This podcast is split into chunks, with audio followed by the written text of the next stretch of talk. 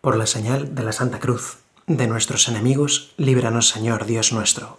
En el nombre del Padre, y del Hijo, y del Espíritu Santo. Amén. Señor mío y Dios mío, creo firmemente que estás aquí, que me ves, que me oyes. Te adoro con profunda reverencia. Te pido perdón de mis pecados y gracia para hacer con fruto este rato de oración. Madre mía Inmaculada, San José, mi Padre y Señor, Ángel de mi guarda, interceded por mí.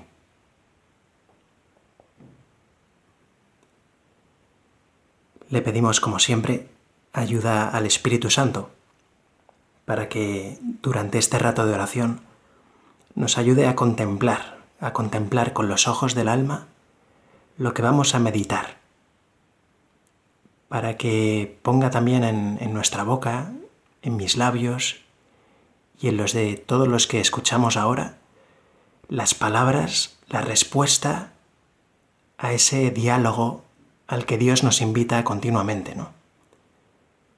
Espíritu Santo, ven, ven en nuestra ayuda y enséñanos a rezar. Dinos tú las palabras con las que responder, con las que hablar con Dios. Ábrenos los ojos del alma.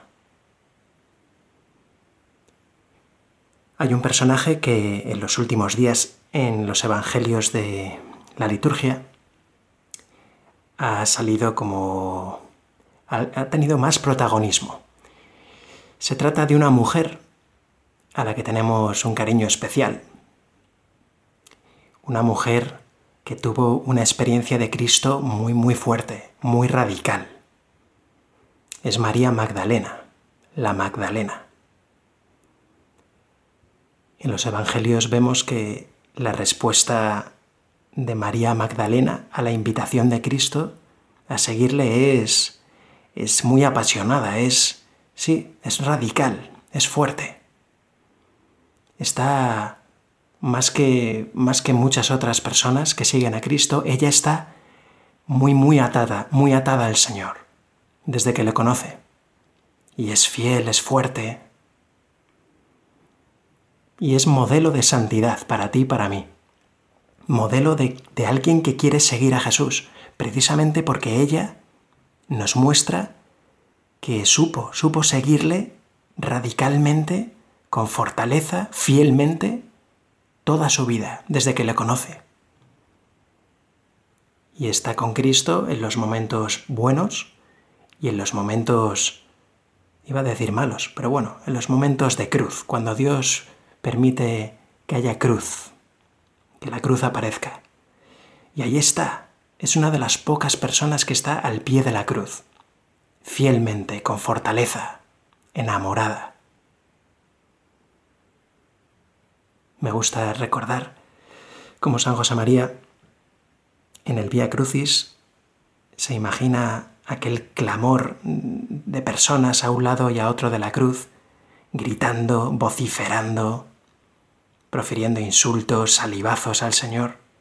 Y dice San José María que allí estarían los mismos que en otro momento habían aclamado a Cristo, lo querían haber hecho rey, porque habían visto sus milagros en la multiplicación de los panes y los peces, gente que incluso había sido curada por Cristo, y ahora estaban ahí, crucifícale, crucifícale, impostor. ¿Qué pasa, no?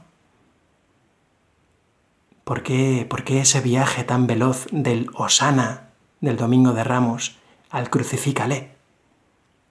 Personas que se habían encontrado con Cristo, que habían estado con Cristo, con Jesús.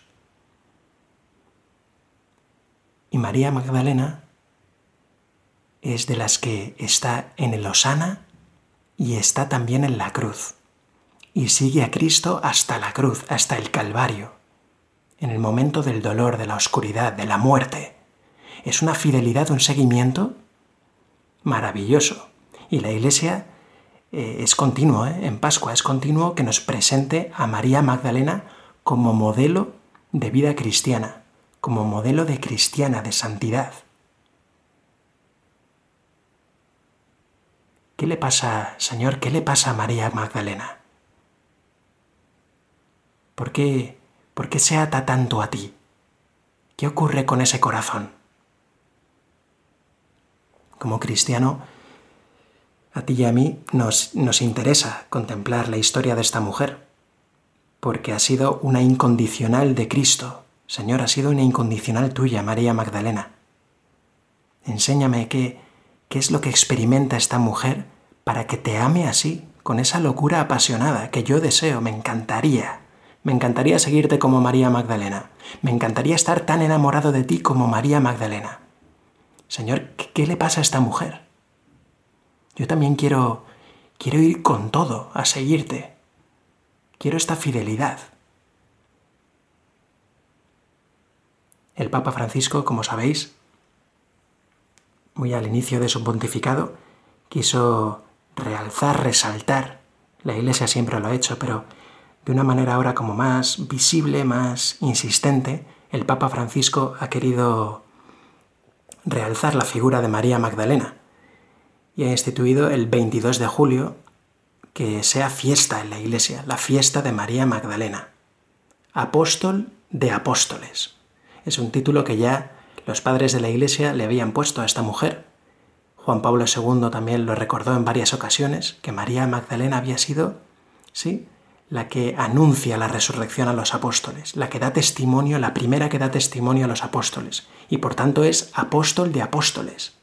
Y el Papa Francisco nos presenta a esta mujer y, nos invita a mirarla, a mirarla, a contemplarla, para descubrir ahí el secreto de alguien que quiere seguir a Cristo con toda su vida, que es lo que queremos tú y yo. Señor, te queremos seguir así. Me interesa conocer a María Magdalena. Y ahora en Pascua, Señor, me interesa también porque me quedo alucinado que precisamente María Magdalena haya sido la primera persona, después de tu madre Santa María, que te ha visto resucitado. Es un regalazo lo que le haces a María Magdalena, Señor.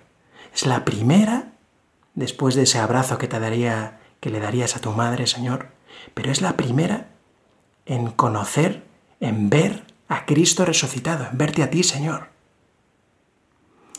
Algo me estás diciendo con eso, Jesús.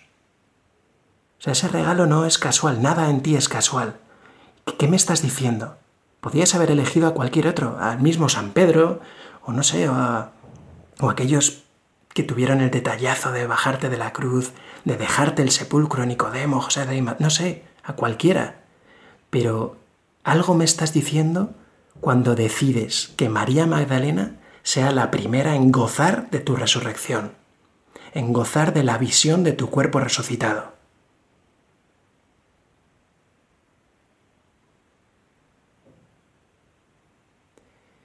Si repasamos un poco las credenciales la, carta de presentación de María Magdalena, pues nos quedamos un poco alucinados, Señor. Fíjate eh, lo que dice el Evangelio de San Lucas. Directamente de María Magdalena dice que era la mujer a la que Jesús, de la que Jesús había expulsado siete demonios. Siete demonios. Ya sabes para los judíos lo importante el simbolismo de los números. Y dice aquí expresamente San Lucas que había expulsado de María Magdalena siete demonios. O sea, siete plenitud. O sea, tenía, pero estaba empecatada de pies a cabeza. O sea, estaba, estaba en las garras de Satanás. Toda su vida estaba envuelta en las garras de Satanás. Tenía dentro siete demonios. Esa es María Magdalena. Luego la vemos representada con esa dulzura, con esa candidez, con esa mirada de, de, loca enamorada de Cristo, pero bueno, hay que ver de dónde viene, ¿no? Porque también eso me dice muchas cosas a mí, Señor. Y esta mujer, que merece ser la primera en ver a Cristo resucitado, había estado poseída por todo el infierno, por siete demonios. María Magdalena, en las credenciales, en su carta de presentación, lo único que tiene es una experiencia del mal muy profunda, una experiencia del pecado en su vida, de estar, de estar bajo, bajo el zarpazo de Lucifer, de estar sí, llena de pecado, de fango, estar embotada en la ciénaga del infierno, de una vida lejos de Dios, muy lejos de Dios. Y ella conoce esa senda, esa ciénaga, esas tinieblas, ha caminado, la ha experimentado, la ha experimentado, pero totalmente, siete demonios. Algunos en la tradición de la Iglesia la han identificado con a María Magdalena con la adúltera, aquella mujer, ¿te, acuerdas? Que es sorprendida en flagrante, flagrante, evidente adulterio, en adulterio. Está adulterando y la pillan directamente. Y entonces la ponen ahí a los pies de Jesús. ¿Qué hacemos con esta? ¿La apedreamos? Moisés dice que la apedreemos. María Magdalena era eso, una prostituta, Señor. Tu manera de elegir a la gente es curiosa, ¿no? Una prostituta. Y luego, Señor, me queda alucinado aquella frase que dices a esos mismos fariseos, que te ponen en brete ahí, la lapidamos, ¿no? Pues en otra ocasión le dices a esos mismos, em, en verdad os digo, que los publicanos y las prostitutas os precederán en el reino de los cielos. Vosotros tan virtuosos, que lo sabéis todo, que, que, creéis tener a, a, Abraham como vuestro padre y Moisés, y os gloriáis de vuestra sabiduría, de vuestra ciencia religiosa, pues vosotros, escuchadme, las prostitutas y los pecadores se os van a adelantar en el reino de los cielos, en la potencia del Espíritu Santo, en la potencia de la resurrección que yo vengo a traer, de la salvación que yo vengo a regalar, ellos lo van a recibir antes, las prostitutas y los pecadores. Y vosotros, si queréis, detrás. María Magdalena también se la ha identificado muchas veces con, con aquella pecadora arrepentida que, ¿te acuerdas? Que prorrumpe ahí, irrumpe en, en el banquete, está Jesús con muchos fariseos, que había sido invitado a comer, y entra una mujer pecadora y empieza a bañar los pies de Cristo con sus lágrimas y a secárselos con los cabellos. María Magdalena es una mujer de, de lágrima fácil. Llora, llora. Esa escena de, de la pecadora arrepentida, que podía ser María Magdalena o no, pero la tradición ha, identificado estas dos figuras. Una mujer de lágrima fácil, de llanto. Y Señor, creo, me parece, que en esas lágrimas, en ese llanto de María Magdalena, está precisamente el secreto del imán poderosísimo que une el corazón de María Magdalena con el corazón tuyo, Señor. En las lágrimas de María Magdalena está el secreto. ¿Cómo, ¿Cómo es el llanto de esta mujer? Es un llanto de dolor de amor, es un llanto de arrepentimiento y también de agradecimiento. Son lágrimas que, que están llenas de congoja enamorada, de arrepentimiento y a la vez son lágrimas de agradecimiento porque no se puede creer, porque le supera la bondad, la misericordia, el amor poderosísimo y salvador de Dios. Y llora, llora de amor. Son lágrimas, las de María, de una persona que es consciente, consciente de lo mucho que es amada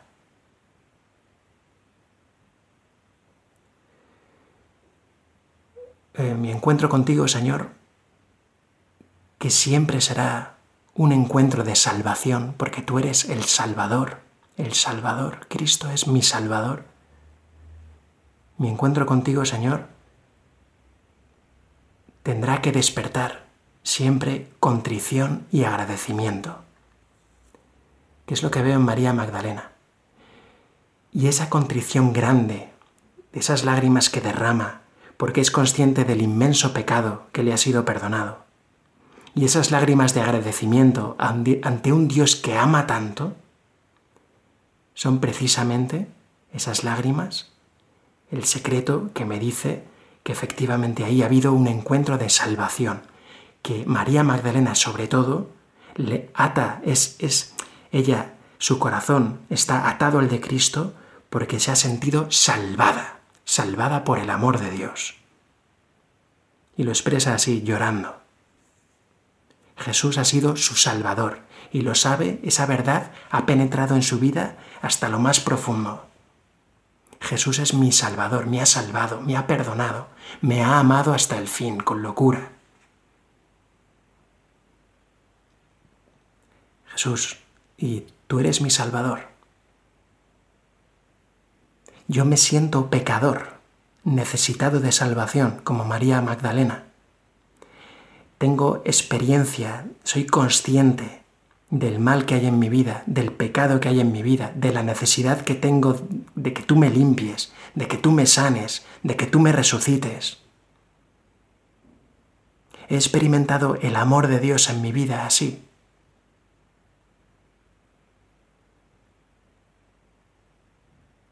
Fíjate que María Magdalena, no, es que no podemos decir que fuera una mujer virtuosa, virtuosa como entendemos la virtud. Esos hábitos adquiridos con esfuerzo que facilitan el bien, que facilitan abrazarse al bien. Hábitos que con esfuerzo voy adquiriendo, que me facilitan abrazar el bien. Pues mm, María Magdalena, cuando, cuando se da ese cambio profundo en su vida y, que dura ese, ese, ardor y ese fuego hasta el final, ese cambio no, no pilla a María Magdalena con, unas credenciales de vida llenas de virtudes, que va. No es precisamente una mujer virtuosa, es más, es una mujer que tiene dentro siete demonios. Es una mujer que ha cosechado pues los pecados capitales y los ha experimentado. ¿Qué es lo que facilitó el encuentro con Cristo? Sus virtudes o su capacidad de llorar su capacidad de ser consciente de su pecado y arrepentirse, y llorar de dolor de amor, y saber agradecer, y descubrir, embobarse, quedarse alucinada ante un amor de Dios tan misericordioso, tan incondicional, tan poderoso, tan salvador. Eso es lo que inicia el camino de seguimiento de María Magdalena. Esa es la fuerza de su vida. Eso es lo que, eso es lo que le hace estar hasta allí arriba, en el Calvario, al pie de la cruz, en mitad de las tinieblas, de la muerte, de la situación más, más tremenda.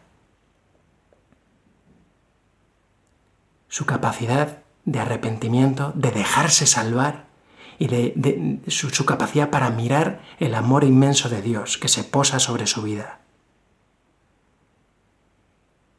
Podemos decir de una manera un poco escandalosa, Señor, que lo que facilitó el encuentro es apasionado, el seguimiento apasionado de María Magdalena contigo fue precisamente su experiencia de pecado, su, su reconocerse, identificarse con ser una pecadora, una pecadora perdida, necesitada de salvación, perdidísima. Son muy fuertes las palabras de, del pregón pascual, Señor que hemos podido cantar en la vigilia. Dichosa herida que mereció tal redentor. Dichosa, feliz culpa, félix culpa. Se está diciendo eso del pecado, Señor. Precisamente porque María Magdalena fue consciente y lloró sus pecados, por esa contrición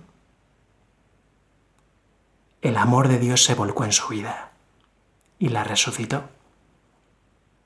Y la hizo una seguidora de Cristo incondicional, incondicional. Dichosa herida que mereció tal redentor. Señor, si yo no me siento muy pecador, si yo no me siento necesitado de salvación, si yo no, no, no voy a ser capaz de encontrarme contigo, Señor, de seguirte hasta la muerte, como esta mujer. Allí en el Calvario tenemos otro ejemplo de hombre muy poco virtuoso y sin embargo es el primer habitante, por decirlo así, o primer santo canonizado, el buen ladrón. ¿Qué credenciales de virtud tenía el buen ladrón? Pues no muchas, Señor. Le bastó, le bastó para ganarse el reino de los cielos, le bastó tener un corazón capaz de conmoverse. Un corazón capaz de conmoverse, de arrepentirse. Hoy estarás conmigo en el paraíso. A mí me encanta, hay una homilía de San José María que lleva precisamente el título de Virtudes Humanas, virtudes humanas. Y la verdad es que, no sé, el otro día cuando llegué a este capítulo y dije, bueno, pues no sé, así de primeras pensaba encontrarme directamente con, pues esos modelos virtuosos, ¿no? A ver qué dice, qué nos, qué saca a relucir San José María del Evangelio, de, la vida, de las vidas de los santos, qué modelos nos pone para ir vertebrando, hilvanando esta humilía. Y me sorprendió mucho cómo empieza. ¿Sabéis cómo, cómo empieza el capítulo de virtudes humanas? Pues precisamente, precisamente citando el Evangelio de la pecadora arrepentida. Fíjate. Lo cuenta San Lucas en el capítulo séptimo. Le rogó uno de los fariseos que fuera a comer con él y habiendo entrado en casa del fariseo, se puso a la mesa. Llega entonces una mujer de la ciudad, conocida públicamente como pecadora, y se acerca para lavar los pies a Jesús, que, según la usanza de la época, come recostado. Las lágrimas son el agua de este conmovedor lavatorio. El paño que seca, los cabellos. Con bálsamo traído en un rico vaso de alabastro, unge los pies del Maestro y los besa. Así empieza el capítulo de virtudes humanas. Y el modelo, y el modelo es esta pecadora arrepentida, el primer modelo.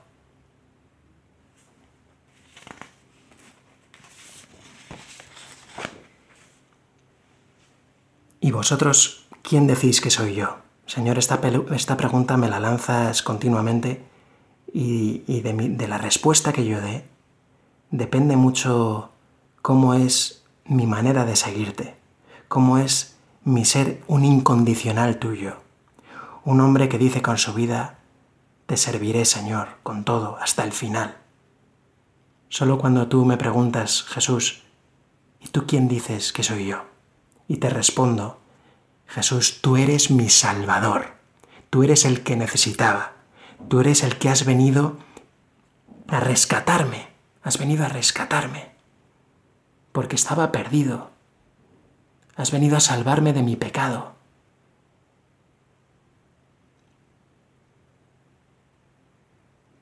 María Magdalena nos, nos enseña que para enamorarse de Cristo hace falta tener capacidad para la contrición y para el agradecimiento sincero. Contrición y agradecimiento. El cristiano no es el que se siente deleitado por unas ideas. Hace poco fue el cumpleaños del Papa Benedicto, que esto lo recalcaba.